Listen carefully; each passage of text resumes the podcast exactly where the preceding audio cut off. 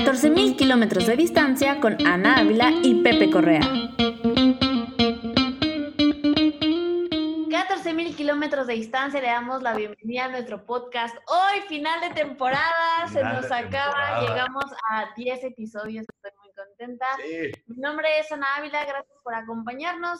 Y también me acompaña Pepe, ¿qué tal? ¿Cómo estás? Muy bien, muchas gracias, emocionado arroba Pepe e. Correa en Instagram para que me sigan. Y bueno, 14 mil kilómetros de distancia es un podcast transmitido desde Doha, la capital de Qatar. Síganos en Instagram, arroba 14mkmdd. Y bueno, este podcast está dedicado a nuestras experiencias, aprendizajes y vivencias aquí. Queremos compartir con ustedes cómo ha sido nuestro, para nosotros, eh, el estar fuera de México y vivir nada más y nada menos que en lo que va a ser la siguiente sede mundialista. Síganos por favor muchísimo en Instagram, arroba 14mkmdd. Y esto es más que nada una charla. Vamos a platicar qué hacemos, qué no hacemos, cómo han sido nuestras experiencias, conocer gente cool, platicar con ellos, saber cómo llegaron a este lado del mundo a 14.000 kilómetros de distancia de por lo menos nuestro querido México. Y esto es charlar. No hay juicios, no hay absolutismos, no queremos imponer ideas, solamente es nuestras experiencias, nuestras opiniones y lo que hemos aprendido a lo largo de estos años. Nuestros puntos de vista y ya se acaba, ¿eh? O sea, no nos queda nada de lo que estamos diciendo, por favor. Y un placer, un placer tener a esta invitada el día de hoy. Claro que sí, así que aquí va la presentación, así que La última vez que vamos a presentar a alguien. por lo menos en este mes. en este mes. En este mes, sí. Así que que te salga bien bonita, por favor. Claro. Con nosotros está Paola Skitecat, es economista del comportamiento en B for Development, en la unidad de Behavioral Insights del Supreme Committee for Delivery and Legacy en Qatar. Se me fue el aire. Ah, tomas aire. es el órgano encargado de hacer las preparaciones del Mundial del 2022 ella ha trabajado como asesora para la igualdad de género en la Cámara de Diputados en México y como consultora en la Embajada de México en Kuwait. Paola tiene una maestría en políticas públicas de la Universidad de Oxford y una BA en Relaciones Internacionales con una especialización en Antropología de la Universidad Americana en Kuwait. ¿Cómo te quedó el ojo nada más con eso? aquí la tenemos con nosotros, ¿eh? Tiene varias publicaciones, entre ellas, escuchen nada más, ¿eh? Una novela que escribió a los 16 años y publicó cuando tenía 19. ¿Quieres saber lo que yo estaba haciendo a mis 16 años? Nada, nada, por Dios.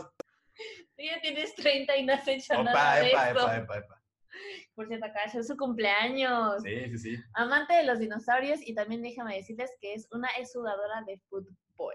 Con nosotros, Paola. Eso. Muchas gracias por estar con nosotros. Bienvenida. Gracias a ustedes, gracias. Y también deja, déjenos compartirles que es nuestra primera este, enlace por, por, vía internet para hacer este, este episodio, porque Paola ahorita se encuentra en nuestro México querido y, o sea, que pues, literal estamos a 14 mil kilómetros. Ahora sí, 14 mil kilómetros de distancia. 13 mil y algo, porque ya me dijeron, no está a 14 mil kilómetros. Ya lo sabemos, ya lo sabemos, pero ven, hay que redondearle. Hay que redondearle. Bueno, ya van a platícanos, ¿qué vamos a, a platicarles hoy? Pues miren, muchachos, hoy les tenemos un tema muy cabrón. Muy cabrón. Muy cabrón. Tan cabrón que ni siquiera lo entendemos nosotros y por eso tenemos a Paola para que nos lo explique. Necesitamos que ella nos diga qué va a pasar. Que, nos, que sea la luz, que sea el norte en este programa, por favor. Los spoilers son ah. inclusión, sustentabilidad y, el comportamiento. Comportamiento, economía y el mundial. Esos son los spoilers. Así que bueno, vamos, vamos a, explicarles a lo que le entendimos. Así que aquí nos va a corregir Paula, para eso la tenemos aquí con nosotros y muchas gracias de nuevo. Según Wikipedia, la economía del comportamiento estudia los efectos de los factores psicológicos, cognitivos, emocionales, culturales y sociales en las decisiones de los individuos y las instituciones y cómo estas decisiones varían de las implícitas en la teoría económica clásica. En este momento no te acabo de decir, pero lo acabo de decir. El ejemplo más claro que tenemos, y a mí me ha pasado, y creo que a todos los, los hombres que nos escuchan, lo da Wikipedia, dice que el concepto de economía de la conducta sobre el empuje del comportamiento y las acciones de las personas se ilustra a menudo con el ejemplo de los en los urinarios con la imagen que está grabada de la mosquita de atínale chavo para, este, o tiene esta imagen para evitar que haya un repunte en el costeo de la limpieza. Con razón me mandaste el ejemplo, yo no entendía nada. Es de urinarios de hombres. es que yo no sé si es de la, o sea, a mí, a mí me de nada más con esa mosquita y me quedé así como de, órale, qué detalle. Pero no sabía que era para esto. Así que, bueno. Sí, sí, sí. Ahora, ¿nos puedes explicar ¿Qué acabamos de decir? ¿Qué chingas acabo de decir? ¿Cafés aquí en Qatar, por favor? Bueno, a ver, tomando ese ejemplo, que es uno de los ejemplos más, digamos, amigables, porque creo que todo el mundo, sobre todo todos los hombres, eh, pueden, pueden, este, más o menos sentirse identificados con esa situación. Tenemos la teoría eh, económica tradicional que nos dice que todos somos totalmente racionales, ¿no? Y una persona racional, cuando va al baño, pues obviamente va a ir al baño atinándole al, al, migitorio, ¿no? O una persona racional va a ir al gimnasio todos los días y paga una membresía. O va a comer ensaladas porque saben que los chocolates son malos. Pero ¿qué es lo que vemos en el mundo? Que la gente no siempre le atina los migitorios, que la gente no siempre va al gimnasio a pesar de que pague las membresías y que la gente come chocolates a pesar de que sepan que pues eso los va a hacer engordar, ¿no? Entonces, la teoría de la economía del comportamiento toma esa variante que admite que no somos realmente tan racionales como nos lo dice la teoría clásica y toma ese tipo de problemas y trata de entender cuáles son los sesgos del comportamiento que hacen que nos comportemos de, de las formas en las que nos comportamos. O sea, porque a veces nos da flojera ir al gimnasio. Claro. Entonces, por ejemplo, lo que trata de hacer ese empuje o nudge es canalizar nuestra forma, ah, nuestros atajos cognitivos, lo que decimos uh, heuristics, nuestra toma de decisiones realmente, el 90% eh, recae en ese tipo de atajos, ese tipo de sesgos, entenderlos y proponer una solución que no sea tan cara y proponer una solución que no sea tan compleja, porque muchas veces nuestro comportamiento es más simple de lo que creemos. Lo que nos cuesta es cómo entenderlo. Y entonces, lo que eh, en vez de gastar muchísimo dinero en soluciones que prohíban que la gente orine de una manera errática, lo que hace la economía del comportamiento es entiende que cuando una persona ve una, una estampa de una mosquita en un migitorio, cognitivamente no pueden evitar que, eh, atinarle. Lo mismo pasa, por ejemplo, al, al, poner aros de básquetbol en donde hay eh, botes de basura. Ajá. Y eso tiene un impacto medible, mesurable, en el, la cantidad de basura que se tira y en la cantidad, en ese caso, de productos de limpieza que se utilizan para mantener el aeropuerto de Schiphol de Holanda limpio, que es donde se hizo esta intervención. Oye, Pablo, entonces con todo esto que nos estás diciendo, que nos estás explicando, me surge la pregunta de cómo va a interactuar la economía del comportamiento en el mundial. O sea, ustedes qué están viendo, qué comportamientos están cachando que dicen, mm, la teoría clásica dice esto, pero ya nos dimos cuenta que los humanos no son tan racionales es mejor si hacemos esto. Claro, este, pues bueno, nosotros ya hemos estado trabajando dentro del Comité Supremo, o sea, dentro de la organización y también en el Mundial de Clubes, por ejemplo, para fomentar comportamientos de sostenibilidad. Por ejemplo, el hecho de que las personas no ah, generen tanta basura. Eh, ese es uno de los objetivos de la FIFA que quieren promover la sostenibilidad en los mundiales por venir y uno de ellos es, es la reducción de, la basura. Obviamente en el, en el ah, Mundial de Clubes pudimos eh, recolectar datos que nos sirven como línea de base para, eh, para poder eh, extrapolarlos en, en, el Mundial. Y uno de los ejemplos era encuestar a la gente sobre si estarían dispuestos a pagar es reales por una em, por una, un vaso coleccionable. Ajá. Ok, entonces cuando una persona paga por un objeto, existe algo que se llama el endowment effect, que las personas tienen, tienen, tienden a, a valorar el, un objeto y el costo de perderlo mucho más alto cuando han pagado por él o cuando ya tienen cierto sentido de es mío, a pesar de que el objeto sea exactamente el mismo. Entonces, lo que encontramos es que la mayoría de las personas estaban a favor de pagar por ese objeto siempre y cuando hubiera el, e, e, estuviera vinculado al objetivo de un comportamiento más sostenible. Entonces, ¿qué nos dice? Que la gente en los mundiales sí quiere, o en, los eventos deportivos, sí quiere y sí tiene la intención de comportarse de manera más sostenible. ¿Qué pasa? Que a veces eso no es tan posible por una serie de cosas como, por ejemplo, sesgos em, cognitivos o incluso infraestructurales. El hecho de que si no hay botes de basura eh, posicionados estratégicamente, la gente, para la gente va a ser muy difícil, y eso está totalmente comprobado, para la gente va a ser muy difícil caminar hasta el bote de basura y echar, el, eh, y echar la basura. Pero bueno, yo no sé si es porque somos mexas, pero yo sí me quedo con los vasos, la neta. Por ejemplo, cuando, fui, al, cuando fui Mundial de, de, de Rusia, yo todavía tengo mis vasos. Claro, yo, yo, he bebido de esos vasos en este país, sí, por O no sea la, señora, la tía de los 15 años que no pagó por el centro de mesa, pero se lo lleva, güey. Yo lo haría. Y se lo queda. yo lo haría. Paola, ¿qué tienes que decir de eso, eh? A ver, explícame. No, la pues, verdad. ¿Sabes que una boda puede ser sustentable? Bendito sea Dios. Sí, las bodas pueden ser sustentables, es, es de moda. Oye, pero eso es una, pues, bastante interesante. Tú estuviste en el Mundial de Clubes. ¿A ti te hicieron esa pregunta? Yo estuve en el Mundial de Clubes. Eh, es, esa pregunta en específico no la recuerdo, pero sí recuerdo que estaban haciendo encuestas de, bueno, de acuerdo a la distribución de, la, de la fanzone, ¿qué te parece en la localización de los baños? ¿Qué te parece en la localización de la basura? ¿Qué te parece la localización del bar? Este, oye, ¿qué te parece? Diferentes como de toda la distribución en específico, en específico, me hicieron preguntas y ahorita me, cae en perfecta relación con lo que nos está diciendo esta Paola de, ah, esas son las evaluaciones ya en el campo de cómo lo están haciendo. Y bueno, a nosotros como restaurante cuando nos invitaron al, al, al Mundial de Clubes, pues también nos dijeron desde un principio, todo esto va a ser un, este, un examen para el, para el Mundial de 2022. Y me queda clarísimo en este momento por qué.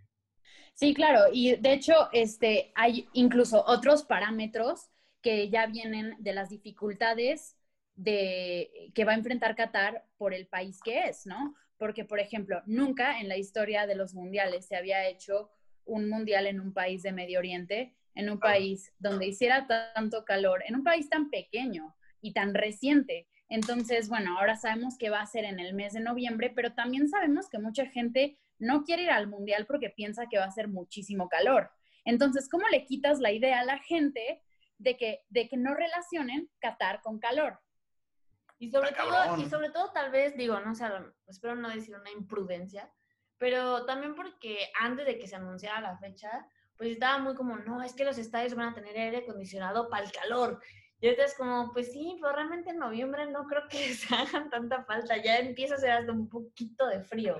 De acuerdo, sí. Pero como que la gente sí tiene muy, muy, muy, muy claro que Doha, desierto, calor, vamos a morir.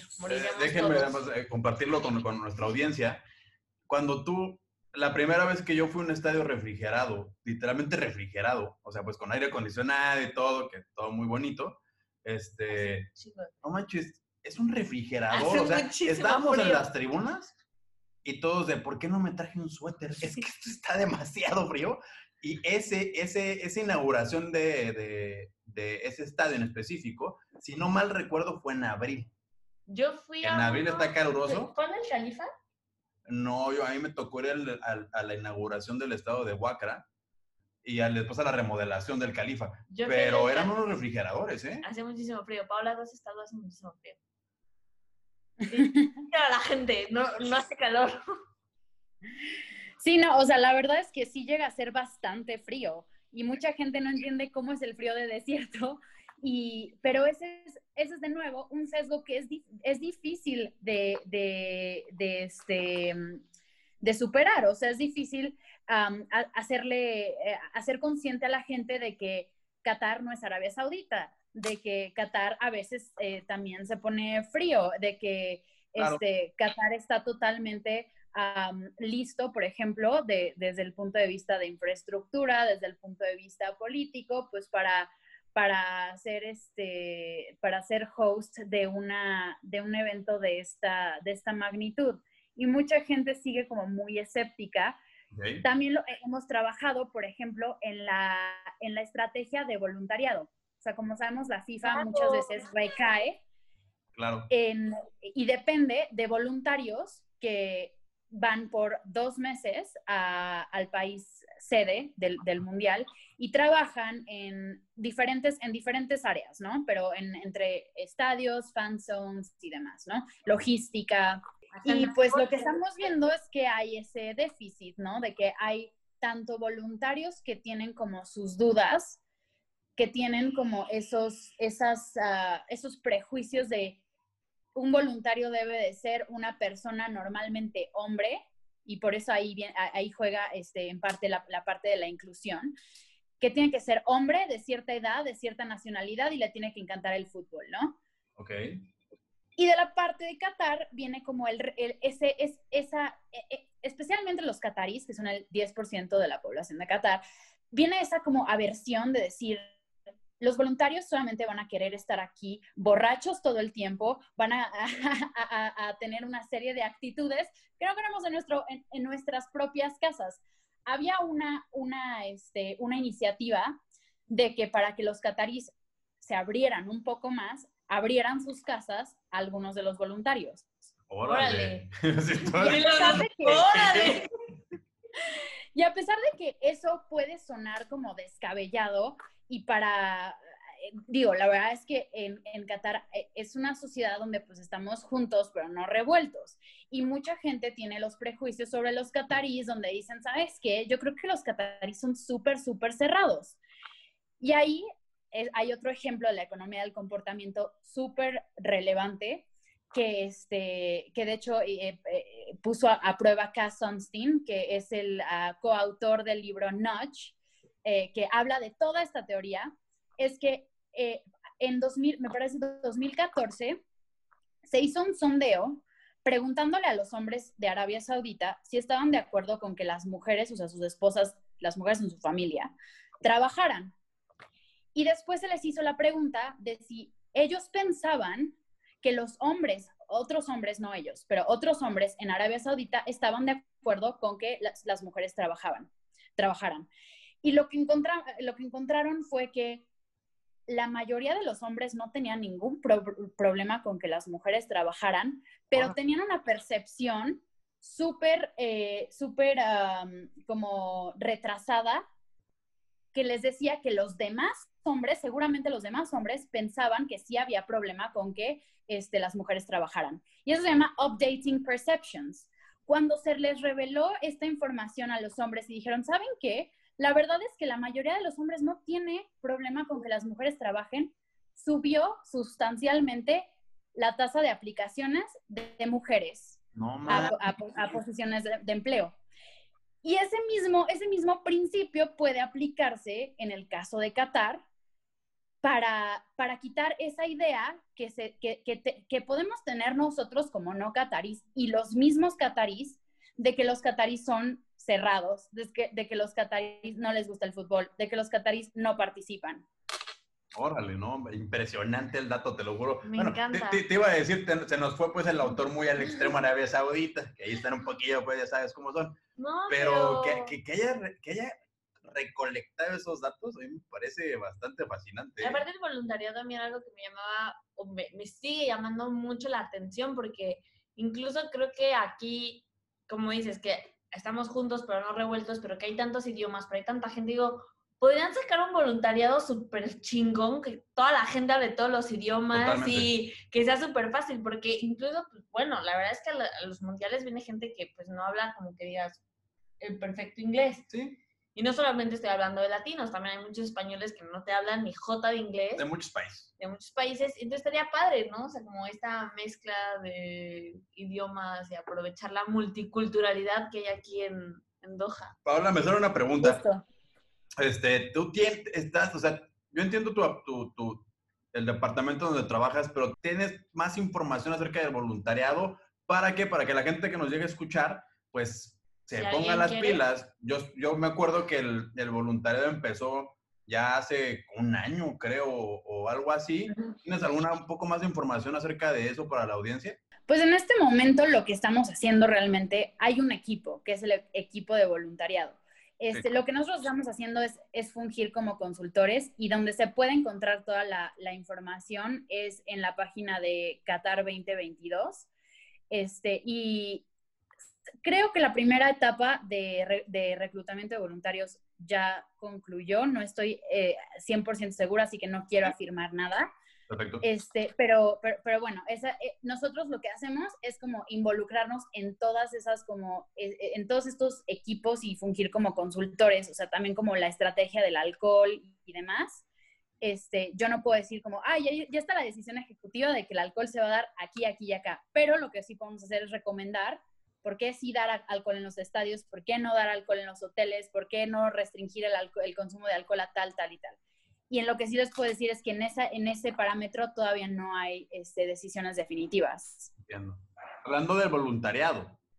No, del O del alcohol. alcohol. Ah, pero es como... pero- Ah, no, no, de eso, de, de eso es del alcohol. Del voluntariado me parece que ya terminó la primera, la Ah, primera etapa y eso se puede consultar en la página de Qatar 2022. Perfecto, perfecto. Del alcohol es lo que todavía tenemos dudas. Sí, no, Lo pues que creo todavía que todos, nos concierne. No, y aparte por, no, no por el que somos unos borrachos. ¿eh? No, pero por el aprendizaje que cuando fue Mundial de Clubes, pues me imagino que ya tienen ciertas nociones, porque en la, en la sociedad se habla. Y la verdad es que se ha hecho un esfuerzo súper riguroso para medir, para tener como parámetros de lo que se hizo en el mundial, en los mundiales pasados, para ver la experiencia del mundial de clubes, se hizo un sondeo a cataríes, no cataríes, este, a, aquí aficionados que, que- fueron a apoyar a sus, a sus equipos. Obviamente esa es una pregunta que me hacen todos los mexicanos de ¿van a dar alcohol? y es que la verdad es que sí está muy aunado a la cultura de la fiesta del fútbol. El alcohol, al menos, o sea, no tiene que ser el alcohol fuerte, pero al menos las, la, la, mm, La chelilla. Eh, una cerveza, porque por ejemplo Budweiser es el patrocinador oficial de la FIFA Eso, y entonces ya ni, es que ya ni siquiera es, es, es este e- es tema de si se da o no se da alcohol, puede, puede llegar a infringir el contrato que tiene el patrocinador con la FIFA. Entonces, nosotros llegamos a la mesa de negociaciones y nos dicen como, a ver, aquí somos un país musulmán que realmente para nosotros no está bien, a pesar de que tomemos, nosotros los catarís, no está bien decir que tomamos.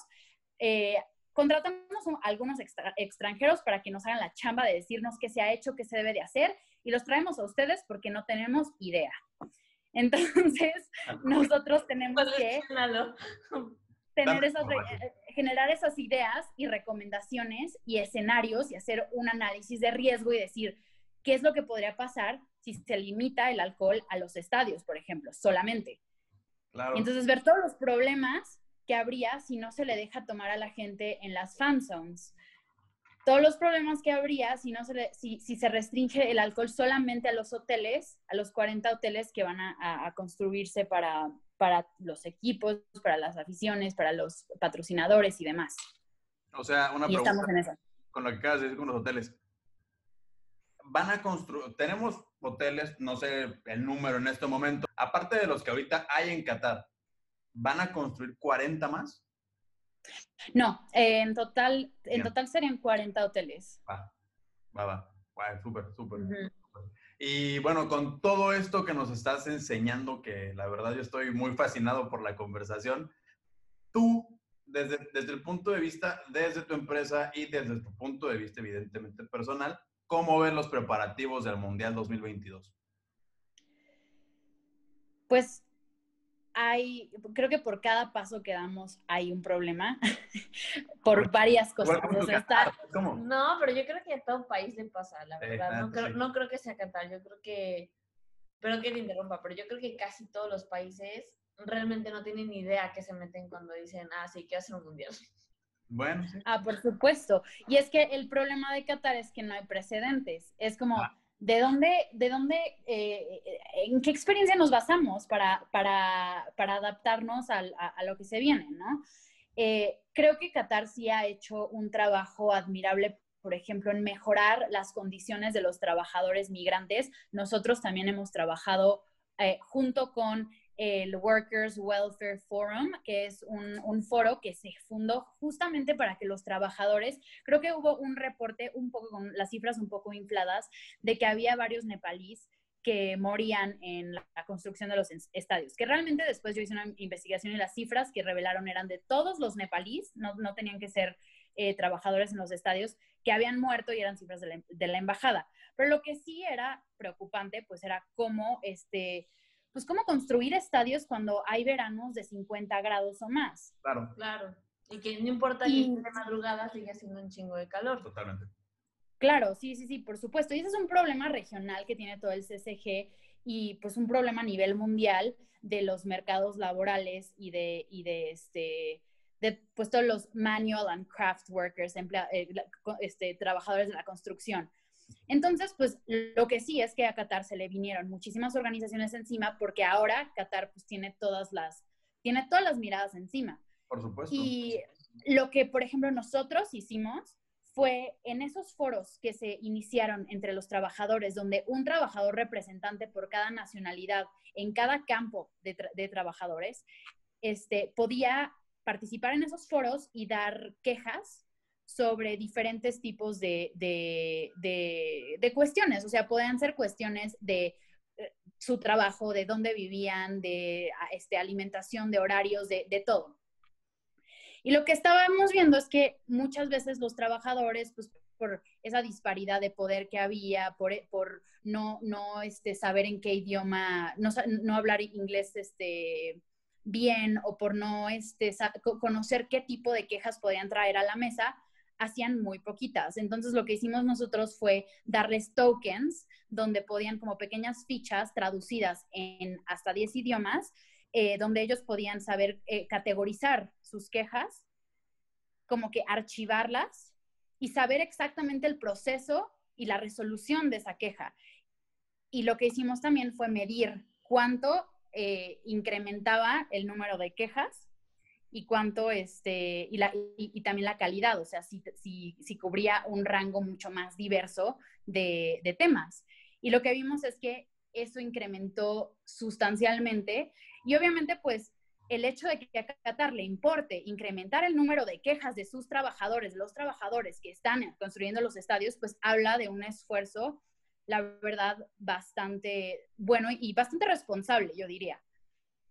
Sí, por sí, supuesto. Sí, sí. O sea, Oye, no. son, son, son, datos que ni por aquí se me pasaban. Por, oh, vaya, qué, chido, qué, qué chido. Y bueno, independientemente de todas estas broncas que pueda tener como país, como comité, tú personalmente, si nos puedes contestar lo más personal que puedas, ¿qué retos has encontrado aquí en Qatar? ¿Cómo llegaste? O sea, ¿qué ha pasado en ti en este tiempo que llevas acá? Pues yo llegué a, a principios de enero, este, perdón, a finales de, de, de enero. O sea, a mí creo que mi contratación fue súper rápida de que me avisaron una semana ¿sabes qué? Pues tienes este, este trabajo, este, te mandamos el ticket y sales en dos semanas. Y yo, está, yo estaba trabajando todavía en el, en el Congreso. Me acuerdo que mi vuelo salió el 30 de enero y mi último día en el Congreso fue el 30 de enero. Okay. Entonces, como que para mí todo se estaba moviendo súper, súper rápido. Yo ya había vivido en Kuwait, viví en Kuwait eh, cuatro años. Entonces ya sabía lo que era vivir en el Golfo, no es como que hubo un shock tan grande. Eh, me gustó más, la verdad, Qatar que Kuwait porque sentí que tenía mucha más apertura en muchos aspectos. Pero pues obviamente el, el llegar a un país nuevo, regresar a, a, al, al, Golfo, a la, a la, zona, este, no saber cómo, cómo empezar de nuevo con una rutina, este, porque pues en Kuwait yo empecé a estudiar, eso me permitía quisiera yo o no, conocer mucha más gente. En Qatar era como que pues tú estás eh, en, eh, por tu cuenta y tienes que, que, ver dónde ir a hacer el súper, dónde, este, como ese, ese, e, esos, esos, este, cosas tan pequeñas. Y lo bueno es que, este, pues yo llegué cuando todavía no hacía tanto calor y llegué antes que se viniera todo lo del COVID. Claro. Pero solamente tuve un mes y medio en el que pude disfrutar Qatar. y este, porque pues a mediados de marzo fue que todo cerró y yo un mes y medio de llegada me dicen que ya no puedo, ya no puedo ir a la oficina. Y yo totalmente sola. Entonces pasar una pandemia totalmente sola y alejada de mi familia, sí fue, fue muy fuerte. Y yo decidí no irme al principio, pues porque sabía que eso iba a generar como, iban a haber oportunidades. O sea, yo sabía que ese era el tiempo ese, ese, iba a ser un tiempo crucial para la economía del comportamiento. Y dicho y hecho, de hecho, este, hicimos un, un proyecto súper interesante con el Ministerio de Salud Pública que me hizo sentir como, ok, al menos el hecho de que te aguantaste y, y, te quedaste en tu, en tu departamento eh, encerrada sin salir más que al súper, pues valió la pena porque pudiste hacer un, un este, un, pudiste eh, participar en un proyecto de alto impacto, como fue el que ahora estamos finalizando, el del Ministerio de Salud Pública. Órale. Nos, ¿Quieres ahondar un poquito más en ese tema que acabas de tocar? Porque nos parece igualmente fascinante. Sí, o sea, lo que estábamos viendo, llegó el, el, el ministerio un poco este, preocupado porque a, partir del, del, término de Ramadán, la gente ya estaba harta del encierro, ¿no? Ramadán es el mes en, el que los musulmanes ayunamos todo el mes y la fiesta del Eid es cuando ya termina ese ayuno y es como un, es motivo de celebración. La verdad es que la gente empezó a salir, empezó a visitar a familiares y hubo una ola de contagios enorme. Por supuesto. Entonces llegó el ministerio y nos dijo, pues no queremos que pase esto, este, para el segundo Eid que, que, fue, que se celebró a finales de julio. Y entonces, lo que nos dijeron es, queremos que nos ayuden a informar nuestra estrategia de comunicación a través de un CAP survey, que es como un sondeo sobre knowledge, eh, attitudes and practices, o sea, conocimiento de la, que, que la gente tiene sobre la pandemia, actitudes como percepciones de riesgo y demás, y prácticas sobre las medidas preventivas y, demás, ¿no? Y este, todo esto en, en colaboración con la OMS, con la Organización Mundial de la Salud, que quiere tomar esta, este, este sondeo y utilizarlo como un ejemplo de buenas prácticas a nivel regional. Y ahora, o sea, seguramente estarán preguntándose, pues, ¿qué tiene que ver todo eso con el Mundial? ¿Y por qué, por qué estuvieron involucrados ustedes y el comité? Y la verdad es que por eso el, comité se llama Supreme Committee for Delivery and Legacy, porque lo que quiere hacer Qatar, que es un país relativamente nuevo, es dejar un legado. Y un legado significa eh, sostenibilidad, inclusión, este, también significa poder, eh, poder afrontar ese tipo de retos con mucha efectividad, con mucha eficiencia, convertirse en un, en un país vanguardista en toda la región. Y eso es lo que Obviamente sabemos que un mundial nunca le deja, eh, nunca le deja una ventaja económica a un país, es muy, muy caro organizarlo. Pero la, la, gran oportunidad que le puede dejar a Qatar es la, es la habilidad de demostrar que es un país que se está modernizando muy rápido y que al menos en cuestiones de los retos más grandes que enfrenta el mundo, por ejemplo la pandemia, pudieron hacer mucho.